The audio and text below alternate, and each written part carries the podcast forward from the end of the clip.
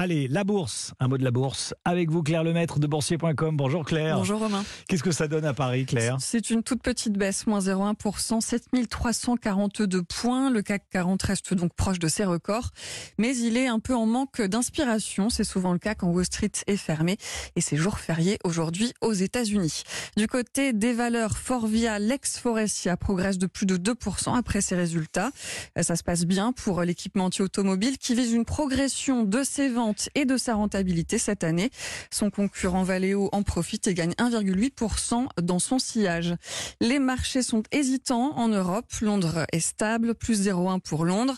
Amsterdam euh, cède 0,1 également et puis euh, moins 0,1 euh, pour le CAC 40, 7342 points à Paris. Claire Lemaître de boursier.com. Merci Claire.